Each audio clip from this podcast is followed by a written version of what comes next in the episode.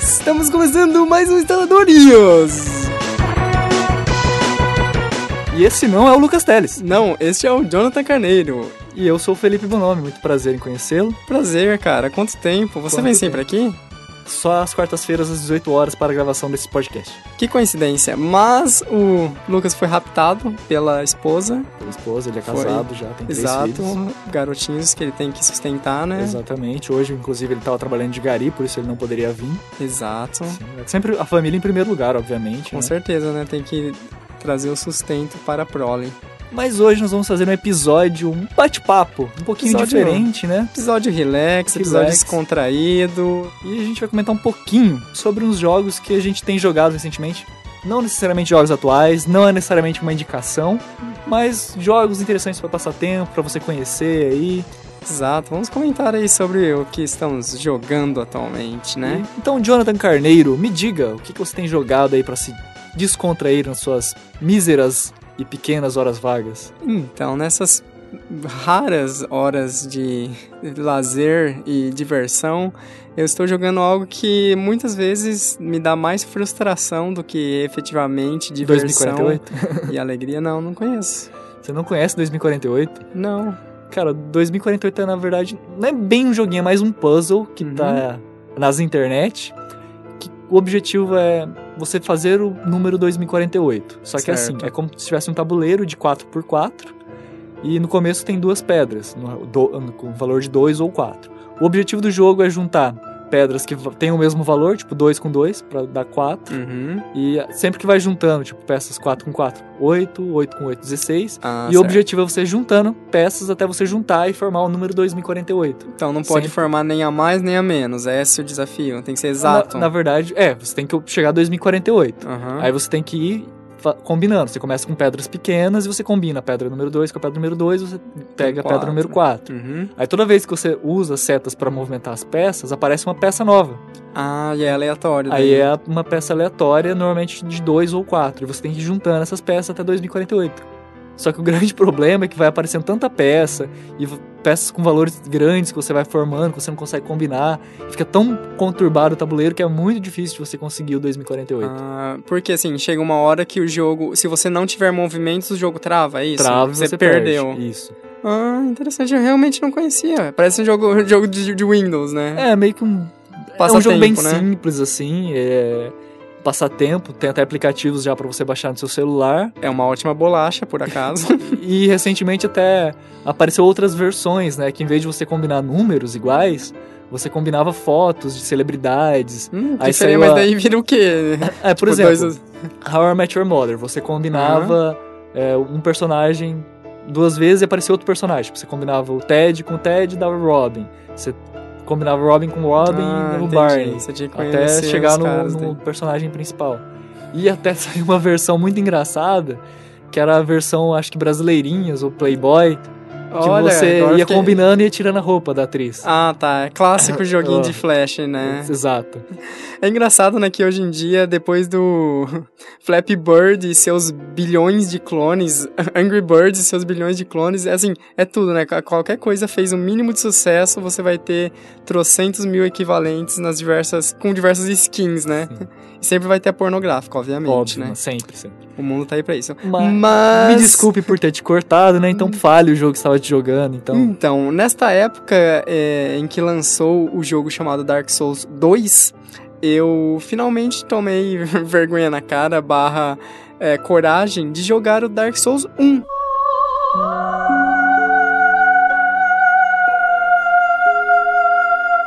Eu tinha comprado meio naquela de influência de um amigo que tinha dito que era bom, que tinha falava comprado que era o jogo mais também. difícil do mundo. Todo mundo fala isso, né? E eu comprei, eu tinha jogado coisa de uma hora do jogo, tinha visto mesmo que, assim, morrido um monte de vezes, era difícil pra caralho, e tinha parado. E quando começaram a anunciar efetivamente que ia lançar o Dark Souls 2, a internet entrou em colapso, todo mundo começou a voltar seus olhos para a série Dark Souls, né? Então quem, quem não jogou voltou a jogar, quem jogou tava destacando o quão incrível era o jogo, e eu fiquei, assim, começou a criar o hype, né? Pra eu jogar isso. E daí eu falei, não, já que tá pra lançar o 2 aí, eu vou voltar pro 1 que eu já tenho, que tá lá parado, e vamos ver o que é. Daí eu comecei um jogo de novo e encarei o enorme desafio de tentar embrenhar no universo mortífero e tenebroso de Dark Souls. E sim, ele é um pouco disso que o povo fica falando, de que é um jogo difícil. Ele é um jogo que ele não tem vergonha de te matar por coisas bobas. Assim, antes de entrar nesses detalhes, né, esquecendo é, Dark Souls é um jogo de terceira pessoa, é um, seria um, um action RPG, um RPG de ação, onde você movimenta seus personagens, você tem um pouco de questão de equipamentos, níveis para melhorar o seu personagem, mas o combate dele, especificamente, ele é bastante dinâmico, assim, é, vale muito mais uh, o modo como você batalha, se você batalha bem, se você sabe se movimentar, se você sabe os padrões dos inimigos, do que efetivamente se você é nível 100 ou nível 1. Então, uhum. tipo, um cara bom supostamente consegue jogar bem com um personagem nível 1, não vai ter problemas uhum. nenhum. Ele foi lançado para PlayStation 3, Xbox 360 e para PC. Eu estou jogando especificamente a versão de PC, que é a versão que já vem com os DLCs e tal, que na verdade sim é um port um pouco ruim, uh, porque o jogo foi primeiro lançado nos consoles consoles, depois criaram a versão do PC e essa versão tem alguns probleminhas, uh, principalmente se você for jogar com o teclado e mouse, ele tem comandos, os comandos uh, mal portados, então eu estou jogando com o controle do Xbox e hum. funciona lindo, que é uma beleza. E o jogo tem muito disso. Uh, no caso, o povo fica falando que a dificuldade de Dark Souls, de Dark Souls é o jogo mais difícil do mundo, e meu Deus, e não é possível jogar. E assim, Sim, ele é difícil, mas não, ele não é essa dificuldade toda. Ele não é um Super Meat Boy, por exemplo, que Super Meat Boy, para quem não conhece, joguinho indie de plataforma que ele tem fases extremamente curtas de tipo 30 segundos no máximo, onde você qualquer deslize mínimo e às vezes não não é muita questão da sua habilidade, simplesmente você vai morrer um monte de vezes porque é para você morrer um monte de vezes porque você tem que ser uma movimentação milimetricamente posicionada esse tipo de coisa, tal. O Dark Souls, ele é difícil no ponto assim de que todo e qualquer inimigo, ele é uma ameaça real para você. Porque assim, uh, no caso, você danifica bastante bem os inimigos normalmente, assim, a não ser que você vá para uma área que claramente você não pode estar ali naquele momento, sei lá, você não tem um nível suficiente, os bichos são muito fortes, você consegue bater de frente a frente com todos os bichos. Não tem assim aquele mega desafio que do nada aparece a um monstro é você saber jogar, né? Isso, é muito assim, você entra numa área, tem um inimigo novo e a primeira vez que você vai batalhar com o inimigo, você morre esmagadoramente, assim, um golpe o inimigo te matou. Na segunda vez, você viu que o inimigo, sei lá, ataca de cima para baixo, então você desviou. Opa, beleza, aprendi esse padrão. O próximo padrão é o inimigo batendo de lado, te acertou, te matou. Na terceira vez que você for lá, você começa, entendeu, a aprender efetivamente como se enfrenta os vários inimigos do jogo. E todo inimigo tem um padrão diferente, ele tem uma movimentação diferente, ele pode te envenenar, te deixar amaldiçoado, te deixar sangrando. E é muito assim sobre você aprender a jogar. Até assim, chega o ponto de que esse inimigo gigante que você viu na primeira vez e que você morreu 30 vezes, ah, dali a pouco você passa em uma área que tem 30 desses inimigos, você mata todos sem levar um único dano. Mas fala muito fácil. Não é muito fácil, mas assim, você aprendeu efetivamente. Não é o seu personagem que agora tá nível 100 e ele dá um grito e o bicho cai morto. Não, é você que aprende a se desviar, aprende a se defender, aprende os padrões do inimigo, a hora certa de atacar. E além dele ter esse sistema de batalhas que na minha opinião é assim, assim, difícil, mas justamente por causa disso ele é recompensador, sabe? É muito aquela coisa assim de tem um boss que é extremamente gigante com um design muito legal e você morreu 15 vezes para ele, mas aí você aprendeu, você viu, ó, eu posso desviar nesse momento, quando ele carregar o poder eu tenho que ir para trás, esse tipo de coisa.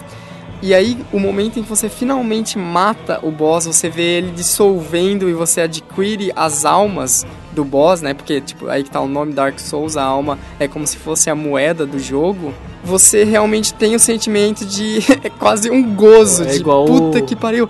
This is Sparta! É o rock no, no filme, né? Sim. Adrian, I did it! I did it! É engraçado que Dark Souls, inclusive, ele tem um sistema multiplayer bem interessante, porque você consegue deixar mensagens no chão em determinados momentos que outros jogadores aleatoriamente conseguem enxergar. E uma das mensagens que muita gente deixa, principalmente nas salas de boss, é isso: I did it. eu consegui. E eu tô com já com umas 30 horas no Dark Souls. Eu imagino assim que eu estou em uns 80% do jogo. Eu meio que já tenho uma noção boa do quanto falta para eu terminar. E assim, eu me arrependi de não ter jogado antes, sabe? Porque ele é, assim, um jogo difícil, muita gente fala e, meu Deus, eu desisti na primeira hora. Mas é um jogo que, assim, no momento em que ele te pega, você fica naquela de, putz, eu quero que o meu trabalho termine logo para chegar em casa e jogar Dark Souls. Uhum. Porque ele é muito bom, tanto em jogabilidade e inclusive em história. Por mais que o Dark Souls não tenha. Uh, ele não é um Skyrim que já inicia falando, ah, você é o Dragonborn né? uhum. e o mundo funciona desse jeito, e tem isso, e tem aquilo. O Dark Souls, ele meio. Ele tem uma história que você vai construindo conforme joga. Então, muitas das coisas, assim, alguns NPCs falam, mas eles falam de uma maneira muito enigmática. Tem coisas que você vê em um item, por exemplo, você pega uma armadura e você vê, ah, essa armadura pertencia a um herói que vivia no norte, não sei o que. E daí, a hora que você chega e conversa com o NPC, ele vai fazer referência a esse herói, e nisso você vai construindo a história dele, que é uma história, por sinal, muito boa. Não vou entrar em detalhes para não dar spoilers, né? Pra quem jogar. Né? E, assim, no final das contas, por mais que eu tenha morrido centenas de vezes, é um dos jogos que eu mais estou curtindo nos últimos tempos aí. E pretendo terminar ele, vamos ver. Mas e você, senhor Bonome? O que você jogou? Ao contrário de você, eu não, não tô jogando 30 horas de nenhum jogo. é, dois jogos que eu joguei cerca de uma hora cada um recentemente dois jogos que vieram de brinde na Rumble, que eu comprei recentemente. Uhum. Recentemente, tô falando muito recentemente, desculpa. É, primeiro, Dust Elysium Tale e segundo, Speed, dois jogos de plataforma uhum. que são bem interessantes. Você fez até uma cara aí, parece Sim, que você comentar. eu comprei o mesmo bundle que você, peguei os dois jogos. Uh, o PID eu não joguei ainda, então não sei o que comentar sobre ele. Mas o Dust eu já Zerou. joguei uma boa, tar uma boa parte, não uma tarde, era tarde, acho a hora que eu joguei, mas enfim. Enfim. E ele é um jogo bem interessante. Você já hum. jogou, você jogou uma hora mais ou menos? Eu joguei quase uma hora, acho que talvez um pouquinho mais do Dust, eu explorei uhum. um pouquinho o mapa. Eu achei um jogo bem interessante. Apesar de ser plataforma, ele também tem uma mescla, um pouco de RPG, você vai conversando com os personagens, uhum. desenvolvendo a história, muito bom. Eu Sim, gostei. ele é um jogo de, de plataforma daquele estilo Metroidvania, né? Que é o que? Uhum. Você tem um combate majoritariamente melee, que é você vai na espada contra os diversos inimigos e você tem muito de exploração no jogo, né? Por, por isso que é esse elemento Metroidvania, é que aquela coisa você vai chegar no momento que vai ter uma parte no mapa que você não consegue acessar, Sim. você vai precisar de um item, daí posteriormente você vai pegar esse item, vai conseguir voltar lá e pegar esse tipo de coisa. E é legal que o além de ele ter um sistema de combate muito responsivo, é muito rápido, né? Então acho que a, a grande coisa que eu ia falar, o que mais me impressionou no jogo foi o sistema de combate, porque eu sempre tenho que confessar que eu sempre fui muito noob para fazer combo. uhum. E no Dust você tem um, uma mecânica de resposta rápida do teclado, das teclas, e os combos realmente combinam. Você na sua cabeça faz lógica, eu tenho que fazer isso para depois fazer isso, fazer isso. E no Dust eu consegui pegar muito rápido, tanto que é um dos poucos jogos que eu consigo fazer mais de 50 num combo. é, não, é muito aquela coisa de a partir do momento que você começa a pegar as mecânicas, você, sei lá, ah, eu começo com um ataque de frente, depois eu vou jogar o inimigo para cima, Sim, depois vou usar a magia que vai puxar os outros inimigos para perto, daí eu vou continuar batendo e tipo, é, até o momento que você não para mais, assim, Sim. enquanto tiver inimigo você tá batendo ele sem parar, né? Sim, eu achei muito fantástica, muito. Não vou falar que é simples, vou falar que é fluente. Até uma pessoa que saiba ou não saiba jogar não é porque vai, vai conseguir porque é simples, ah, qualquer um consegue. É porque o jogo é tão fluente, o combo é tão fluente que você consegue aprender. Sim, então, mesmo tem... que você seja um zero em videogame igual eu, você vai conseguir aprender. Ele tem uma curva de aprendizado muito, muito boa, boa, também, sim. né? De, ah, ó, agora você pode dar espadada, e ah, agora você pode incluir isso aqui no combo, e no sim. final das contas você tem um sistema de batalha bastante dinâmico e amplo, né? Que afeta até os, os cenários, igual você comentou, né? Que às vezes você não consegue chegar num, num, num num local, no né? local, mas daí você tem um combo que você consegue pular e voar e ir pra lá e entrar rasteira, Sim. que você consegue chegar nos locais, que é muito interessante, Sim. E a arte do jogo é, muito bonito. Sim, é, só que aí que tá. Eu tenho dois pontos da arte desse jogo que um eu acho muito bom e outro eu acho péssimo. Porque assim, é o seguinte, os ambientes do jogo, ele apesar de ser 2D, ele tem bastante questão de sombras e tal, e parece Uhum. muito 3D, assim, é, apesar de ser o, o plataforma side-scrolling. Agora, o design de personagens, pra meio mim... furry, né? é aquela- é, é, isso também é um quebra um pouquinho até a, a empatia que às vezes você pode desenvolver pro personagem, Então, porque todos eles têm aquela pegada meio furry, meio É, animalesca. Isso, eles são todos aqueles ah, animais ah, antropomorfizados, né? Sim. Que é tipo assim, ah, é uma raposa, mas que anda nas duas patas como se Sim. fosse um humano, né? Humanoide. E, e a, internet fez questão de, de estragar toda a imagem furry que existe na cabeça de todo mundo Aham. com My Little Pony e, e, e afins, né? E além disso, a, o design dos personagens, além de ser esse coisa de furry, de ser os animaizinhos, me incomoda bastante a hora que dá o zoom nos personagens, nas falas e tal, que não sei se isso é só uma impressão minha, mas parece aqueles. Sabe aqueles desenhos bíblicos, de livrinhos bíblicos que são vendidos, sabe? Onde Aham. os olhos são muito grandes e ele tem um. um- Enfim, é meio esquisito. Dê uma olhada aí nas imagens pra vocês verem do que estou falando. O outro jogo que eu falei era o Pid, que o, o Jonathan também comprou. Uhum. Eu não cheguei a jogar, acho que eu não cheguei a jogar uma hora dele, mas ele é também um jogo de plataforma, assim como o Dust Elysium. An, an, an Elysian Tale. Tale. É. E E pelo que eu vi, ele é um jogo diferente do Dust, ele é de puzzle. é, ele tem uma pegada de puzzle. Você, por exemplo, uma das primeiras partes, assim, começa com você meio que perdeu o ônibus. Tipo, você dormiu no meio do ônibus, você tá lá, você não sabe se o ônibus vai vir, se o ônibus vai vir, você não sabe onde você tá, parece que é o último ponto. Daí você conversa com os personagens, eles falam que tá esperando o ônibus faz 30 anos, e não sei o que lá. Uhum. E daí o seu personagem resolve seguir em frente. E um dos primeiros puzzles que tem é tipo, são várias pedras flutuantes e pra você chegar do outro lado você tem que ir pulando muito rápido. E é toda essa questão da mecânica, né, de você saber o momento de pular, o momento de esperar, o momento de ir de um lugar pro outro, de Uhum. voltar, de não voltar. É, é meio enigmático um jogo. A arte eu acho bonita, que é uma arte meio sombria, meio enigmática. É legal que ele é um jogo de plataforma, em a visão lateral, né? Sim. Mas os gráficos são em 3D, né? Sim. Os, ele é engraçado que ele não é aquele 3D com bilhões de polígonos, ele tenta dar uma artisticidade para aqueles quadradões, né? Os personagens são meio quadrados tal, e eles são de um jeito bonito de, de modelados de uma maneira interessante, Sim, né? É bem legal. Gostei bastante do, do jogo. Não posso falar muito da história, não posso falar, até porque eu não joguei, né? Então, se eu falasse mais alguma coisa, se eu falasse que é realmente bom, eu estaria mentindo. Então, a- mas fica a dica, é um jogo que pela arte, pelos controles, tanto o- Dust quanto o Pid, parece que são jogos que valem a pena pelo menos dar uma conferida. Mesmo que você às vezes não compre o jogo, pelo menos dê uma olhadinha nos gameplays, que talvez pode gerar interesse do público. Sim, e confirem que ele direto está em promoção. Eu acho que ele já tá por 16 reais no Steam. E além disso, logo vai ter uma promoção de, de verão aí. Vai dar É. pra aproveitar e pegar todos esses joguinhos muito baratos. Se não tiver de verão, vai ter de inverno aí, daqui a pouco, na Steam, final de ano, sempre tem. Sempre tem.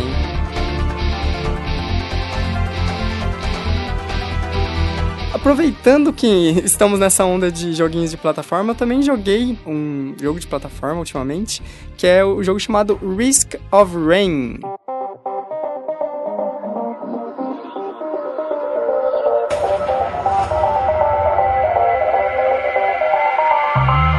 Ele é um jogo 2D, side-scroller, de plataforma. Ele tem um sistema de combate, em certa maneira, parecido com o Dust, em alguns personagens. Só que, assim, a diferença é que o seu personagem, grande parte dos seus golpes são em, à distância, é com tiro. Porque qual é a história do Rain? Você estava em uma nave que foi derrubada e você caiu em um planeta hostil junto com a sua tripulação, né? E o jogo, ele tem todo um esquema de classes, né? Então você começa com a classe de um soldado básico, sabe? Então ele vai ter um tiro normal, ele vai ter uma metralhadora, ele vai ter um golpe que ele vai conseguir se teleportar durante um, um curto espaço, vai conseguir teleportar e fugir dos inimigos. E com o tempo, conforme você vai jogando, vai efetuando algumas ações, você desbloqueia outras classes, um sniper, uma caçadora, você desbloqueia um robô e esse tipo de coisa. E o jogo, ele é daquele gênero que é o que eles chamam de roguelike. Que o que caracteriza esse gênero é aquela coisa assim, a sua morte no jogo ela é permanente. Então, assim, você começa um jogo, você começa na primeira fase, você vai progredindo, vai pegando equipamentos, vai subindo seu nível, matando os inimigos. E se você morrer, você começa de novo do início. Daí você fala, putz, que jogo idiota, que jogo chato, quem vai gostar desse tipo de jogo?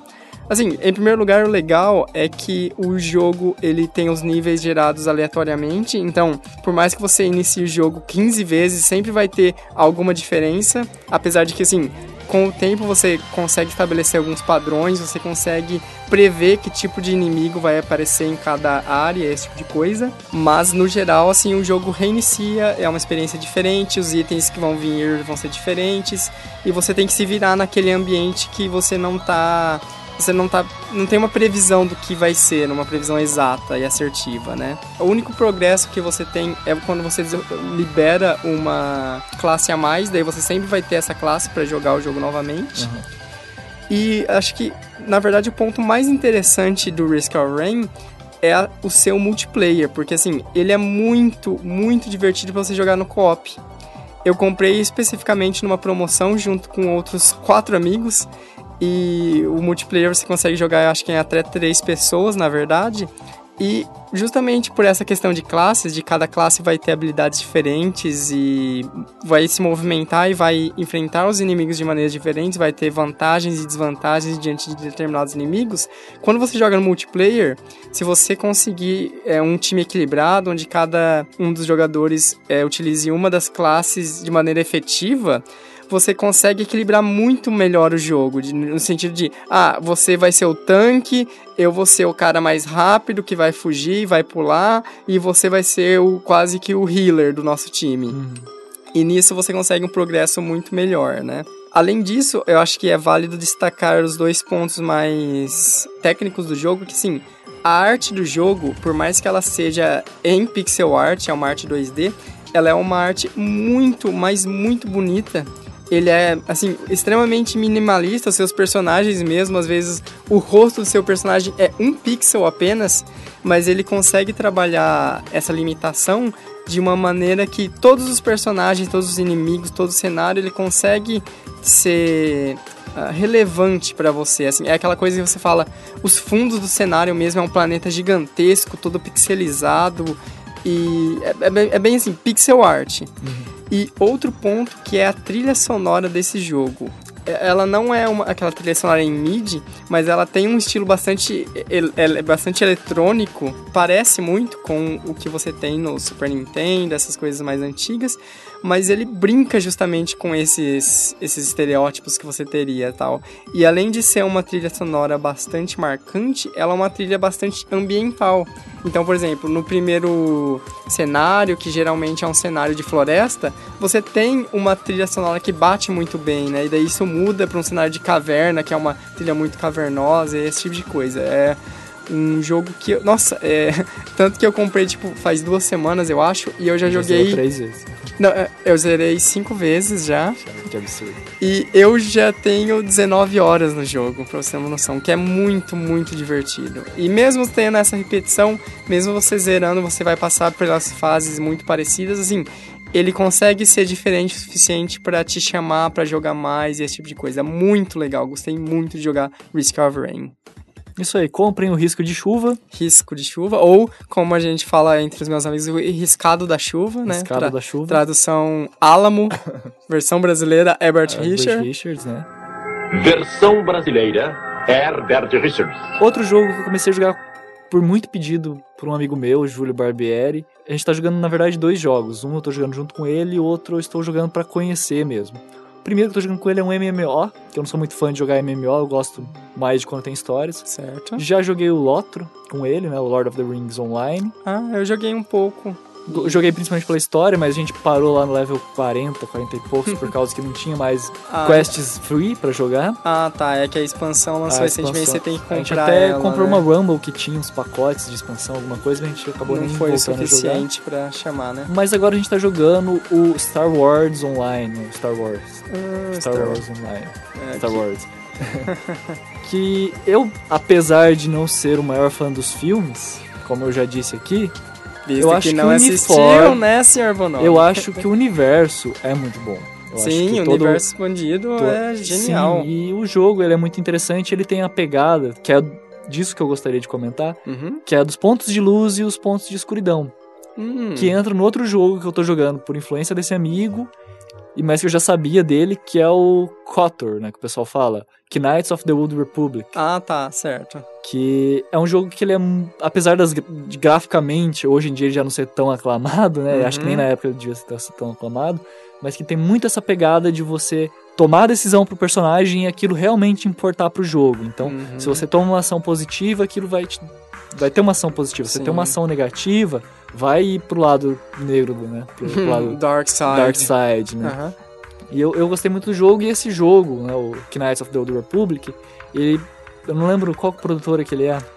Se eu não me engano, ele é da BioWare. Ele, Isso, inclusive. É um Ele, ele, assim, eu não tive o prazer de jogar, mas já conversei com ami- alguns amigos que jogaram e eles aclamam bastante o jogo, principalmente pelo fato, assim, ele é o precursor de muita coisa que existe no Mass Effect. exatamente isso que eu ia dizer. Todos os jogos da, da BioWare que se, Aham. seguiram o Knights of the Old Republic, por mais que às vezes talvez não tenham toda essa questão de ter tanta diversificação da história, dos, dos caminhos, Uhum. Mass Effect, é, bem, enfim, todos Dragon os jogos Age. Dragon Age também, todos eles bebem, todos eles têm forte influência desse sistema da BioWare, que foi estreado ali no, no Knights of the Old Republic. Então eu acho que se você é uma pessoa que gosta da questão de do que você faz ter influência no mundo, se Uhum. você jogou Skyrim igual eu e achou que a grande falha do jogo, apesar de você gostar muito do jogo, que eu falo que Sim. Skyrim é um dos melhores jogos que eu já joguei, mas se você sente falta dessa questão da influência, da,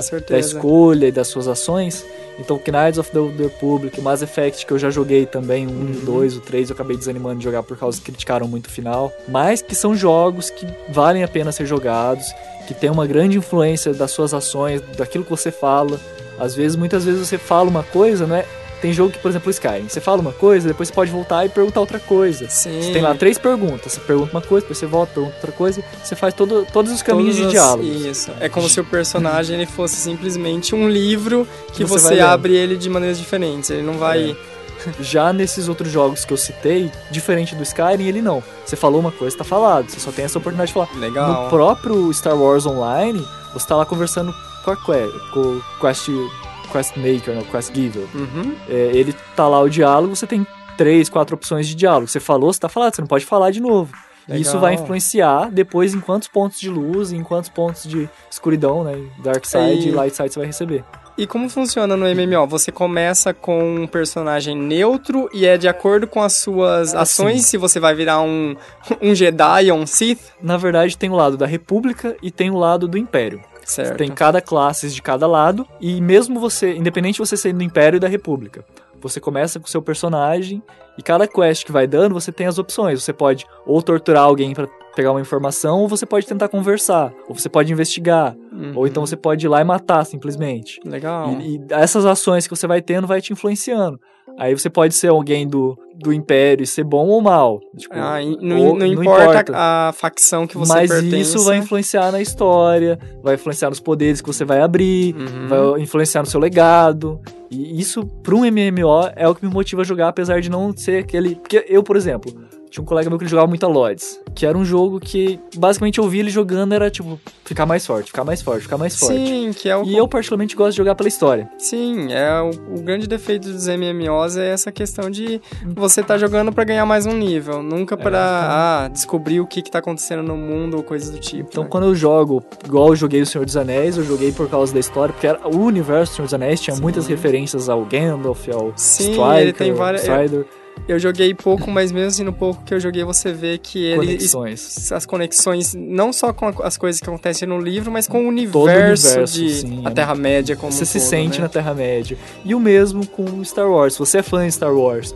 ou se por mais que você não seja fã dos filmes igual eu, mas você é admirador do universo, fica a minha dica aí, Star Wars. Muito bom, olha aí. Você tá tentando se redimir, seu Bonome? Um pouquinho.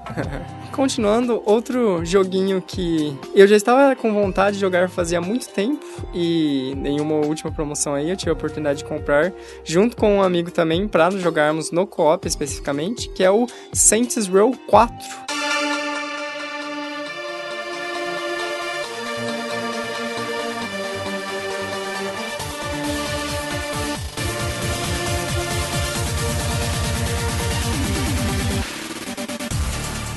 Na verdade, eu já tinha jogado Saints Row the Third duas vezes, inclusive. Uma vez eu joguei ele sozinho e daí depois eu rejoguei pra jogar com esse meu amigo. Joguei ele todo, fiz pra quase 100%, só não fiz porque tem questões de pegar itens, esse tipo de coisa que me enche o saco. Mas eu já gostava muito no terceiro da série Saints Row, porque apesar dele ter iniciado como um mero clone de GTA, basicamente porque é um jogo de sandbox, onde você tem missões, e os primeiros Saints Row eram muito baseados com essa ideia de gangues, é você tem sua gangue, você vai aumentar a influência da sua gangue, para isso você vai lutar com todo mundo, esse tipo de coisa. O Saints Row The Third, o terceiro, né, ele começa a realmente encontrar sua identidade e ele efetivamente deixa de lado o legado de sou um clone de GTA. Porque o que acontece? O Saints Row 3, ele abraça muito essa questão assim do nonsense e do exagero para todas as ações, né? Porque assim, por mais que GTA seja assim um jogo incrível e toda aquela coisa e tem sua legião de fãs, uma coisa assim que a gente não pode negar que existe, que é aquela dissonância, é o chamado dissonância ludonarrativa, que é o quê? Na história, o seu personagem age, de um jeito, mas daí na hora que você tem o gameplay, você pode agir de uma maneira completamente oposta. No sentido assim, por exemplo, no GTA 4, o protagonista, o Nico, ele é um cara deprimido com a vida que ele tá, porque, tipo, nossa, ele foi é, forçado a entrar no mundo do crime, coisa tal. Mas daí a hora que você vai fazer a missão, você atropela todo mundo, você mata todo mundo, você explode a cidade toda. O Saints Row, ele consegue resolver melhor essa questão, essa dissonância, porque justamente ele abraça essa questão da porra louquice da, do gameplay. É tipo assim, não, nós vamos sim explodir a cidade, é isso que nós fazemos aqui. Muita coisa não vai fazer sentido, mas é pra não fazer sentido mesmo, é pra fazer uma piada, é pra gente se zoar, é pra gente se zoar e zoar os outros. É, isso é Saints Row. E apenas pra citar um exemplo, sem entrar em spoilers, no Saints Row 3, por exemplo, existe ah, na história, no universo do jogo, um reality show onde o objetivo é simplesmente pessoas vestidas de animais, de bichos, de garrafas eh, de bebidas. Eles batem uns nos outros até morrer. É tipo um reality show onde todo mundo morre e o que sobreviver ganhou. E o jogo, tipo, ao mesmo tempo em que ele utiliza isso como crítica aos exageros dos reality shows nos Estados Unidos, esse tipo de coisa, ele abraça isso e fala: não, ó, vai lá, se diverte, é uma arena onde você vai bater em todo mundo. E o Saints Row 4, j- quando ele já tinha lançado, eu já tinha pirado na proposta dele, porque a história é o seguinte: você, que é o The Boss, é o líder da gangue Saints Row, ou da empresa Saints Row, do Império Saints Row, enfim, é, você é o líder dos Saints, você se torna, logo no início do jogo, o presidente dos Estados Unidos. Porque ele explica. Deus quis, tem que ter fé, amém. Exato, é bem nesse nível, mas assim, de uma maneira bem en- engraçada. Você fala, ok, eu aceito isso. Você se torna o presidente e, por um acaso, acontece uma invasão alienígena na Terra. Os aliens, eles de- depredam grande parte da população e, digamos assim, os mais capacitados, eles são colocados em uma máquina onde eles vão ficar sobrevivendo dentro de uma realidade, realidade virtual enquanto o corpo da pessoa gera energia. Tipo, sim, é Matrix. pra zoar o Matrix.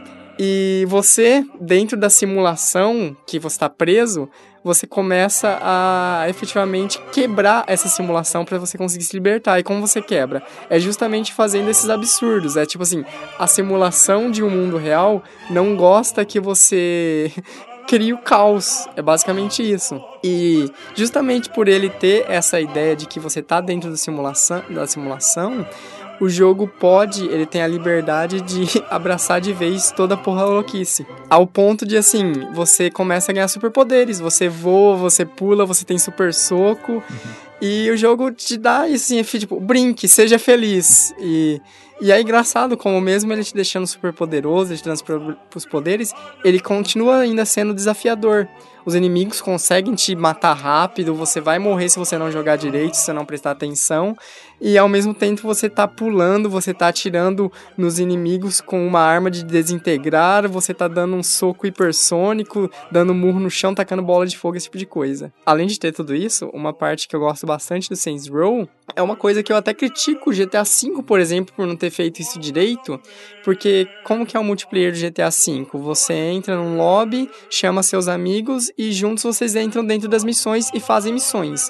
Diferente dele, o Saints Row 4, ele te deixa solto no mundo. Você pode chamar um amigo e jogar junto, você pode fazer as missões da história juntos, você pode fazer as missões aleatórias juntos e você pode simplesmente andar na cidade causando, causando caos. caos. Simplesmente pelo caos. Simplesmente pelo caos. É e esse bom. é um ponto muito legal. é, e eu estou gostando bastante de Saints Row 4. Muito bom, vale muito a pena para todo mundo. E eu que sou um crítico ferrenho de GTA V e vários aspectos do jogo, gosto bastante dele. Proposta, sim, muito boa eu acho que, que vale a pena ser jogado. Sim, é, é, é muito divertido, vale a pena, gente.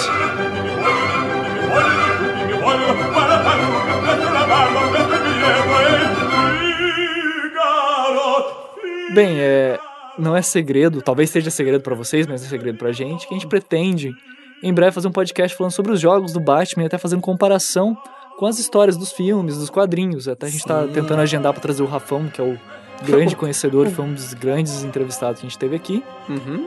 E com essa visão já eu tô jogando os jogos mais recentes do Batman e atualmente estou jogando o Batman Arkham City.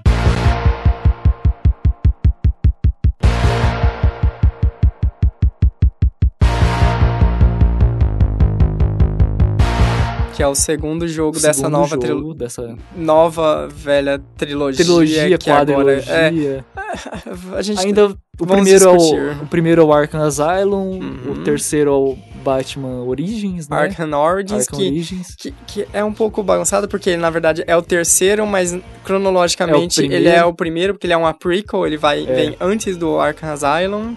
Mas você tá jogando o Arkham City, que é o segundo. Isso cronologicamente seria o terceiro, e eu não sei onde que vai entrar quando tiver o Arkham Knight, né? Não sei, Batman é, Knight, não é sei. Arkham Knight. Arkham Knight. Eu tenho quase certeza que ele vai ser, sim, depois do Arkham City. Ele vai então, seguir a cronologia. É, enfim, não, não sei muito bem como é que é essa cronologia, mas comentários à parte. A história dos jogos eu gostei, os gráficos condizem Sim, são com a, muito bons. a atualidade dos gráficos dos games, a questão da eu acho que quando você tá num cenário mais escuro, ajuda muito os gráficos a ficarem melhores. Com né? certeza, você repara menos naqueles defeitos de iluminação, sombras, esse principalmente pixelização das coisas, esse tipo de coisa. Não vou comentar a história porque a gente pretende comentar isso no podcast à parte, só uma crítica que eu gostaria de fazer. Eu já tô aqui com 57, 58% do jogo certo. completo, a história principal ali. E eu tava com uma expectativa grande, porque me falaram que melhorava o jogo e tudo mais. E eu vou ter que dizer, eu me senti um pouquinho decepcionado, né? Porque eu, eu senti que ao contrário do Dust, que a gente citou, uhum. ele parece que não responde muito bem os controles. É, às vezes eu penso assim, não, eu vou pular naquele lugar, naquela plataforma, dar um golpe, planar e ir para outro lugar. E às vezes eu sei o movimento, eu sei o que eu tenho que apertar, aí eu tento fazer isso e de repente não, ele sobe e vai para outro lado. É, é, é aquele problema assim, o combate do, dessa nova trilogia do Batman, ele foi revolucionário por si, porque ele tem muito aquela coisa de o seu personagem não tá simplesmente girando uma espada aleatoriamente para todo lado. Não, os golpes na maioria das vezes, eles realmente encaixam no inimigo. Você vê uhum. que a hora que ele vai defender, ele segura a perna, a hora que ele vai contra-atacar, contra ele vai dar uma, uma cotovelada, ele realmente acerta a cara do inimigo, dá até dó dos inimigos do Batman, esse tipo de coisa, né? E é engraçado que o segundo, ele acaba tentando tantas coisas, ele acaba introduzindo tantas coisas e meio que aglomerando uma quantidade exagerada de movimentos e É possibilidades você- em poucos botões, né? Que Por- você começa com todos os movimentos que você já tinha e até Hum. algum, vários itens que você já tinha no primeiro, mais os itens do segundo, mais as Exato. coisas do segundo. E como você tem uma aglomeração de muitas coisas nos mesmos botões, acaba assim que é, uma diferença mínima de apertar do botão de um ou segundo, um, né? um personagem diferente que tá ali no meio do combate, ele acaba impossibilitando o que você realmente está querendo fazer, né? Sim, é direto. Eu tô jogando lá, eu quero. Não, eu quero sub. Eu vou dar um golpe ali numa borda e vou sair andando assim, ou assado, e eu vou pra apertar o botão e daí ele plana. Ah, é complicado, É, né? ele plana e vai pra outro lugar. Me me desanimou um pouquinho isso, porque principalmente às vezes chega numa fase lá que você tem que matar todo mundo na surdina, tá todo mundo armado, alguma coisa do tipo. E não, daí você vai lá, quer dar um, um golpe na surdina e sair, ou dar um golpe na surdina e se esconder e não esconde, ou então vai pra um lugar que fica mais exposto. Uhum. E eu eh, não gostei, né? Não gostei um pouco. A única reticência que eu tenho pra fazer é porque acaba sendo tanta coisa, tanta coisa que o próprio jogo não sabe o que, que faz às vezes. Sim, e eu sei que a gente vai ter um momento para discutir mais isso, mas só queria falar mais esse ponto que eu sou muito contra as políticas de alguns jogos de querer estender a sua experiência de maneira artif- artificial. E na minha opinião, o Arkham City, ele acaba exagerando um pouco nesse ponto, porque por exemplo, no Arkham Asylum você tinha todas aquelas questões de achar as coisas do charada e achar as pistas, esse tipo de coisa que assim, não me agrada muito, mas eu sei que tem o público que gosta de ir atrás dessas coisas e encontrar. Agora, no Arkham City, é uma coisa assim, É muito. uma cidade inteira. Cada Eles exageraram demais. É muito absurdo a quantidade de coisa que você tem que. Sério, não é necessário, gente. Não precisa de tudo isso. Você tá. é, Uma coisa quando tá no meio do seu caminho, que você pode ou não parar pra pegar. Isso, é uma coisa opcional que tá ali agora. Não, no Arkham City você tem que ir num beco que não existe nada lá, nada. só você não tem. É só o enigma pra você pegar e você dizer que tem um pontinho a mais no seu jogo, né? Cara, eu só fiz isso, acabei fazendo, achando. Primeiro porque tava lá marcado no meu mapa, eu não gosto de nada que fica piscando no meu mapa. Sim. Mas é que dá um pouquinho de experiência, então você vai juntando. Eu ganhei vários equipamentos, várias coisas, juntando experiência pra desbloquear. Então eu falei assim: ah, eu sei que agora eu vou ir pra uma fase mais difícil, então eu vou juntar os pontos. E como eu tô jogando até com as DLCs, eu acabei pegando pontos pra Catwoman, pegando Sim. pontos pro, pro, pro Robin, coisas do tipo assim. Uhum. Então Ah, já ajuda. já ajudou um pouco. E pensar acrescentar, isso é uma coisa que eu já discuti bastante com alguns amigos. Ouviu, senhor Felipe e senhor Diego, e senhor Ulisses também, vocês três, seus malditos, que, na minha opinião, eu acho o Arkham Asylum muito melhor do que o segundo. Assim, tecnicamente, não. Ele, assim, já é gráficos um pouquinho menores, a jogabilidade, é, apesar de ter esses problemas no City, ele ainda tem algumas coisas melhor, mais bem acabadas. Sim. É uma interação, efetivamente. Agora, o resto, eu acho que o Arkham Asylum, ele é muito mais fechado em si. Ele é muito É que- mais redondinho, mais amarrado, Exato, sabe? É mais amarrado, mais redondo. Porque- Você Começa a história, você vai e faz o que você tem que fazer. Você não fica tão Exato. perdido. Já o Siri, ele te dá uma cidade inteira pra você explorar e... E- acaba perdendo o foco da história principal. Exato. Ah, E é aquela coisa, né? Além de que de perder o foco, ele tem aquele problema de inconsistências com a história, né?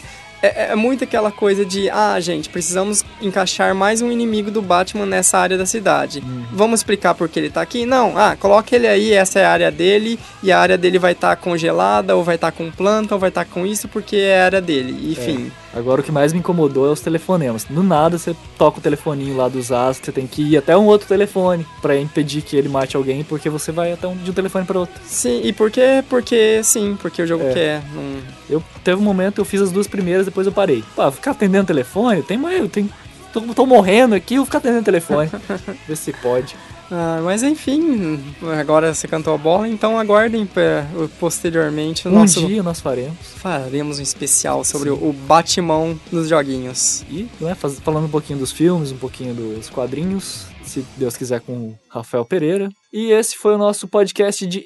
Não, não diria que foi indicações, mas de São in- comentários e conversas sobre games e coisas que estamos jogando. É, é, de qualquer forma, fique indicado todos esses joguinhos que são É. muito legais. Se você tiver uma indicação pra fazer, um comentário, se você quiser comentar sobre o que a gente comentou, quiser xingar a gente, mandem aí pra instaladores.gmail.com. Dê sua nosso- opinião, nem que for pra xingar o Felipe. Ou o Lucas, que não tava aqui, né? É, mas, Mas- xingue ele de qualquer jeito por não estar aqui. É, um bom motivo. Mas xingue com carinho, porque ele estava trabalhando de gari hoje, então É. vamos pegar leve. Porque foi por uma, uma boa causa, né? Ele, a gente não ganha muito bem aqui. Sim, é o Vocês não clicam aí no Netflix, não clicam em curtir, a gente tem que arranjar outras coisas pra fazer, né? O Lucas Exato. tava até querendo começar a rodar bolsinha, só que a gente falou, não, cara, faz isso não, espera mais um pouquinho. E também comentem lá, vejam, acompanhem nossa página no Facebook, facebook.com. facebook.com.br instaladores. Exatamente. Também temos o Twitter, arroba instaladores. E mais alguma coisa? Não sei. Dita instaladores no Google aí que provavelmente você vai achar um monte de zumbi. E o nosso podcast E no nós meio. aí no meio. É isso aí, galera. Muito obrigado. Opa, estamos aí. Até a próxima. Tchau!